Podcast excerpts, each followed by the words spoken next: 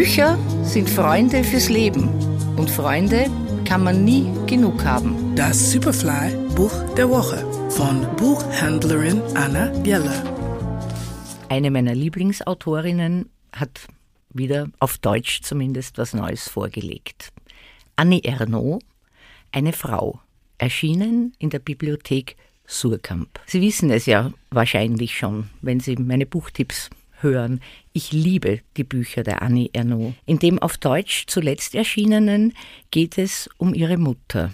Mutter-Tochter-Beziehungen, die Literaturgeschichte ist voll davon. Mir ist allerdings noch nie ein so kurzer, prägnanter und wunderbarer Text zu diesem schwierigen Thema untergekommen. 13 Tage nach dem Tod der Mutter im Jahr 1986 schreibt Annie Ernaux ein kurzes, schmerzhaftes Requiem und lässt die Mutter als Repräsentantin einer Zeit und eines Milieus auferstehen, das auch das ihre war. Das Leben ihrer Mutter, geboren um die Jahrhundertwende des vorigen Jahrhunderts in der Normandie, Arbeiterin, dann Ladenbesitzerin, Ehefrau, zweifache Mutter, lebenslustig und offen.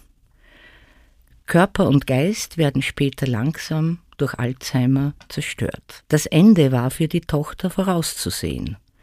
Die Wirklichkeit des Todes scheint indessen kaum erträglich. Zeit ihres Lebens kämpfte die Mutter darum, ihren sozialen Status zu erhalten, ihn vielleicht sogar zu überwinden. Erst der Tochter wird das gelingen.